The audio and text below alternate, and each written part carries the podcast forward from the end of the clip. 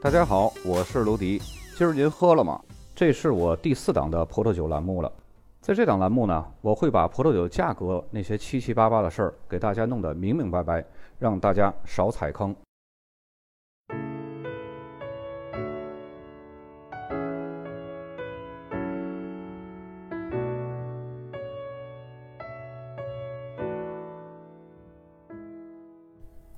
本期节目呢，在开始之前，我先说几句。我们这个栏目本身最主要的目的呢是实用性强，所以有很多的产区的葡萄酒是市面上不常见的，也不是我们经常会买到的。从数据以及听众的反馈来看呢，例如伯恩丘一些不太知名的村庄，平时呢是根本碰不到的，也不太可能买来喝，所以呢会觉得不太实用。所以以后的节目呢，不采用这种系统化的方式来播报。先紧着知名热点的产区、日常会接触到的产区的葡萄酒来介绍，以增强实用性。至于那些不太出名的小众产区呢，我们会根据产区的知名度和市场的熟悉度，在后面的节目中一一介绍。今天所要讲的马贡呢，虽然说产区知名度也不是太高，但是它是整个勃艮第范围的最后一个产区，容我把它都讲完。这个波尔多和勃艮第两个大产区也算是有头有尾，很完整。从下一期我们就环绕世界各地的产区，哪火咱说哪儿。当然，大家也可以踊跃的留言，或者是添加公众号、订阅号地址呢，我放在文稿中。说出你最想了解的产区，我会选择反馈最多的产区优先来讲。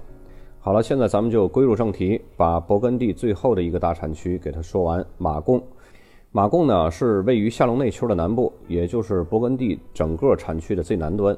二十世纪八十年代，这个地区呢，因为当时的总统密特朗每年都会来此呢攀登一次最著名的岩石，叫索特留岩石，从而呢成为媒体的焦点。虽然说这个密特朗总统我们不太熟悉，我们中国人更多的会知道那位法国希拉克总统，就是那个大鼻子老头，很和蔼，很亲民。密特朗当总统的时候呢，这个大鼻子希拉克是他的总理，而且密特朗在法国很受拥戴的。被认为法国第五共和国继戴高乐之后最伟大的一个总统，也是因为密特朗总统的光顾，马贡地区呢就成为大家纷纷追捧的旅游胜地了。这个产区啊，地势平坦宽阔，葡萄园呢相对于来说是七零八落的，西起格罗纳河谷，东至索恩河谷，葡萄种植面积呢超过了六千公顷。当然，这里除了种植葡萄，还会种植一些其他的果树，要不然游客到这儿不可能光看葡萄树啊。也得有点其他的鲜果子可以采下来吃。马贡地区的土壤呢是以石灰岩为底土的，表层土呢是粘土和冲积土的混合，气候要比金秋温和很多，非常适合霞多丽的生长和成熟。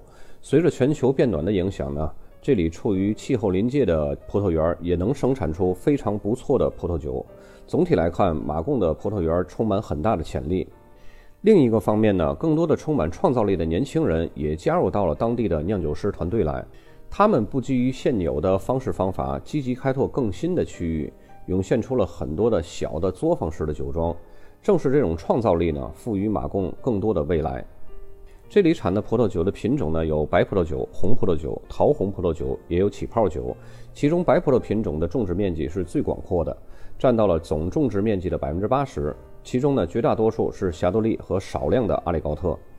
几十年前呢，这里酿造的葡萄酒的风格相对于来说比较寡淡，结构也是偏弱的。但是随着技术的发展呢，打造精品葡萄酒的意识在增强。近些年呢，这里的白葡萄酒口感是越来越细腻，香气也是越来越丰富。但是价格还是那个价，加量不加价，水准是非常好的，价格也是非常平实的。由于气候相比北面的金秋更加温暖。出产的葡萄酒呢，风格是相对强劲的，因此呢，也受到了很多葡萄酒迷的热爱。这里呢，也生产少量的红葡萄酒，主要是由黑皮诺和佳美酿制而成。佳美在这儿扮演的角色可不弱，很有这种小三儿上位的这种气势，因为它紧邻着博若莱嘛，酿出的红葡萄酒风格鲜美，酸度活跃，拥有非常不错的性价比。马贡地区呢，共有五个 AOC 的法定产区，分别是普伊福塞、普伊凡雷尔。还有普伊楼谢、圣维朗和威尔克莱塞，其中呢，普伊福塞是最为出名的。这个产区酿造的白葡萄酒酒体丰满紧实，口感非常浓厚，并且伴有特殊的香气，曾经一度风靡美国。比较顶级的普伊福塞白葡萄酒呢，经过陈年之后，它会发生这种华丽而甜美的演变。咱们在这期节目呢，主要介绍普伊福塞、圣维朗和维尔克莱塞，剩下那个普伊凡雷尔和普伊楼谢那两个村庄呢，就不做重点介绍了，因为可以看到他们的概率少之又少。咱们先来说一下普伊福塞。这个 AOC 呢，它是由四个村子组成，分别是尚特、福塞、萨鲁特普伊和维基森。这里的酿酒历史呢是非常悠久的，可以称得上是马贡产区里边的核心区域了。这里的气候呢是属于大陆性气候，同时呢也受地中海的影响，气候相对温暖。而且这儿的土质是非常出色的，跟金丘北部相同的石灰石土壤，里面呢还充满了大量的化石。在萨鲁特普伊和维伊森这两个村子的附近的坡地上呢，充满了大量的珊瑚化石。这个珊瑚化石啊，大家自己淘宝搜一下，不便宜。人家在那儿是种葡萄树，在咱们国家都是放盆景里边的。这种土质赋予了葡萄无比的个性。普伊福塞呢，是采用百分之百的霞多丽酿制而成的，是整个马贡产区白葡萄酒的典型代表。这儿的葡萄酒可以跟伯恩丘的经典白葡萄酒相媲美。但是价格更平实。这里的葡萄酒根据产区法律规定，所酿的葡萄酒的酒标上可以标注上某个葡萄园的名字。尽管普伊福塞是马贡地区最有名的产区，但是在2020年之前没有一级葡萄园的体系，因此在那个时候这儿的葡萄酒的质量只能根据生产商和葡萄园的名誉来判定。在2020年9月份呢。普伊福塞终于经过了法国国家原产地命名与质量控制院的审核核定，最终呢确定了二十二个一级园，普伊福塞也就成为了马贡地区首个拥有一级园的子产区。也就是说，从二零二零年开始，这二十二个一级园出产的葡萄酒呢，可以在酒标上标注葡萄园名和普伊福塞一级园的字样了。而且呢，这也是从一九四三年以来第一次新增勃艮第的一级园。难度是非常非常的大，估计也就是为了平衡一下。你想要，夏布利、金秋、夏隆内丘人都有一级园，甚至金秋里边还这么多特级园呢。马贡产区一个特级园，别说特级园，一级园都没有，都在一个地方。你这么富，我这么穷，这有点不太公平，对吧？接下来咱们说的这个村子呢，叫维尔克莱塞，它是在一九九八年才得到了法定产区认证了。是马贡地区比较晚成立的村庄级的法定产区。这个产区是由维尔和克莱塞、还有莱茨、还有蒙特莱这四个市镇的葡萄园组成的。由于这四个市镇的葡萄园酿出的酒款呢，风格相对来说比较统一，所以呢，就决定以维尔和克莱塞为代号命名这一产区了。同时呢，这儿也是马贡北部唯一的村庄级的法定产区。维尔克莱塞只生产白葡萄酒，酒质呢是非常优秀的。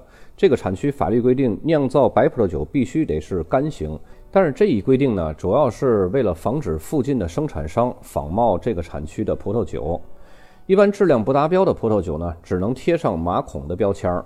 而维尔克莱塞酿的葡萄酒呢，酸度是非常活泼的，而且很清爽，跟口感紧致的夏布利葡萄酒不分伯仲。另外呢，克莱塞村还会酿制贵腐甜白酒，是目前唯一一个能产出美味细致的霞多丽贵腐酒的产区。用霞多丽酿贵腐，大伙儿都没听说过是吧？这儿就有。当然，这也不是每年都有，只有在特殊的年份才会生产。而且这个村子能生产贵腐甜白酒的酒庄呢，也并不多。再接下来介绍第三个村子圣维朗。圣维朗的位置呢，是处在马贡地区的最南端，跟博尔莱紧邻。横跨八个村庄，一直到一九七一年的六月份才获得了法定产区的地位。这个产区从北向南风土条件和普伊福塞的产区是大相径庭的。由于位于勃艮第的最南端，所以呢气候是非常温和的，受到了春雾啊还有霜冻的侵害的几率是非常小的。这个产区的酒全部是由霞多丽酿制而成的，口感是干型的，酒体呢相对于勃艮第其他产区来说。这儿的白葡萄酒更加丰满。马贡地区呢，一共是五个 AOC 的村庄级法定产区，但是我们只讲三个，主要以霞多丽为主的酿造白葡萄酒的这三个村庄级产区。剩下的两个产区呢，就不再占用大家时间了，因为学那两个产区也没有太大的意义，根本平时几乎看不到。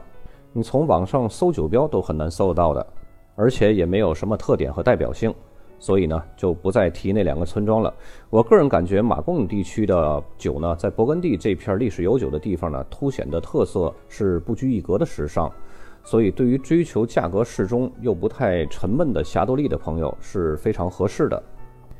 接下来酒标的讲解呢，我同样会把今天所有马贡产区的酒标放在附件文稿当中，大家往下翻手机的时候就会看到这些个图片了。当然，如果要是大家有时间的话呢，最好还是听 PPT 的及时讲解，这样会更加深刻的去记忆所有酒标的信息。首先，我们来看第一张酒标，这是一个马贡产区的 Appellation 马贡 c o n t r o l 为什么在这儿要提到这个马孔呢？看在左边的箭头，其实马孔是它这个法定产区的 AOC 的这个叫法，马贡只是一个大的地区，这个地区叫马贡。右边的 AOC 呢是 Appellation 马贡 Country。接下来这张图标也是一个很大的一个马孔的字样 MACON，然后右边也是它的 AOC。像这个级别的酒呢，就有点像波尔多大区那种 AOC 的意思是一样的。没有什么可圈可点的，也没有什么特色，只不过大家混个脸熟，看看酒标就可以了。接下来酒标就是可圈可点的了，普伊福塞。刚刚我们也提到过，普伊福塞是整个马贡地区的最好的产酒村儿。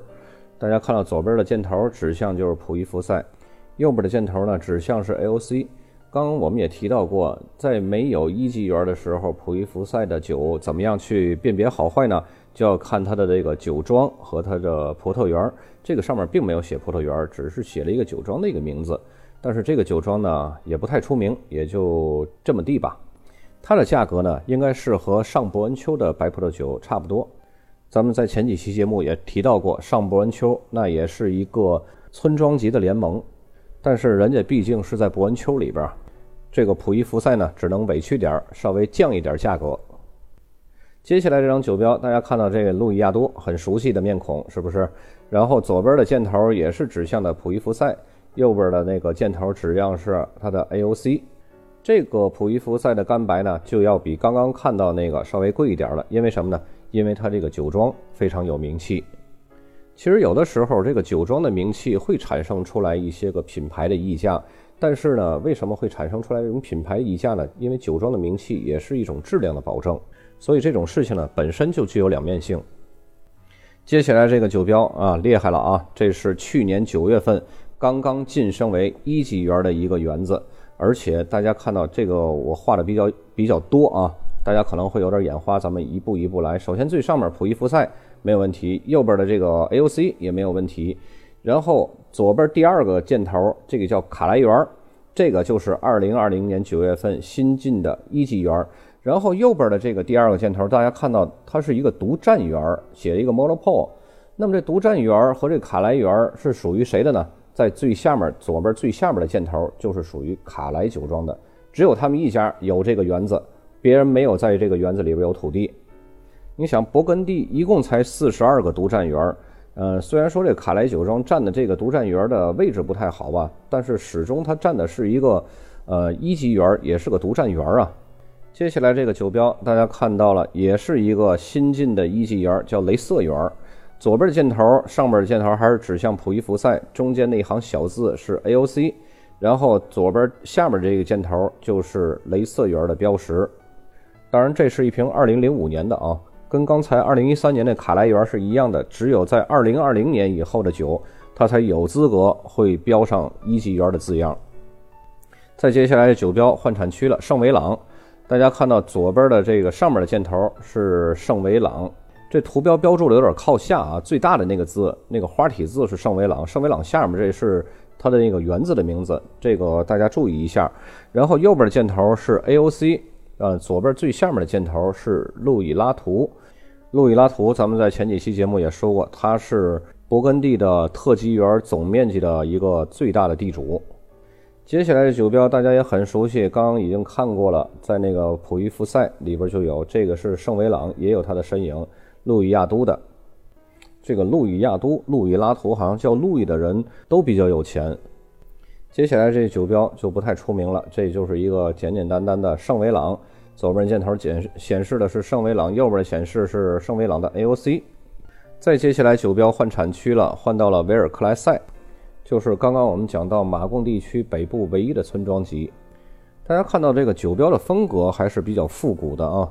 然后左边呢显示的是维尔克莱塞这个最大的字，右边呢这个最大的维尔克莱塞下面那一行就是 AOC 维尔克莱塞的 AOC。